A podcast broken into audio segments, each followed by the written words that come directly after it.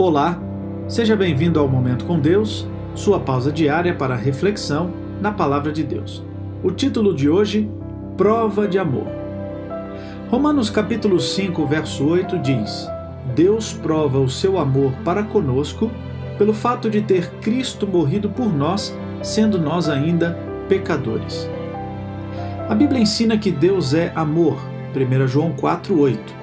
Não se trata de um amor escondido ou inerte, mas de um amor que age, que se revela, que se mostra. Ação, revelação ou demonstração são atos que podem se manifestar de diversas maneiras. A promessa diz que Deus prova seu amor por nós com a morte de Cristo. Deus não precisa provar nada, mas nós sim precisamos de provas, por isso Deus dá provas. Lembra do caso de Tomé?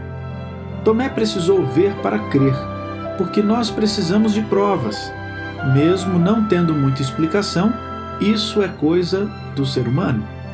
A prova é grandiosa porque Jesus morreu por nós quando nós ainda éramos pecadores, que quer dizer inimigos de Deus. Em suma, esta preciosa promessa diz que Jesus morreu por pecadores inimigos. Louvado seja Deus!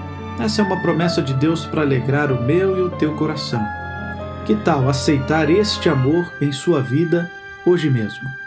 Vamos orar? Querido Deus e Pai, obrigado por mais um dia de vida. Obrigado porque estamos vivendo um tempo muito difícil, mas o Senhor tem estado ao nosso lado protegendo a nossa vida. Cuide de nós, cuide da nossa família e cuide também, Senhor, daqueles que estão enlutados conforte-os neste momento. Oramos em nome de Jesus. Amém. Querido amigo, que Deus o abençoe ricamente neste dia. Um grande abraço e até amanhã.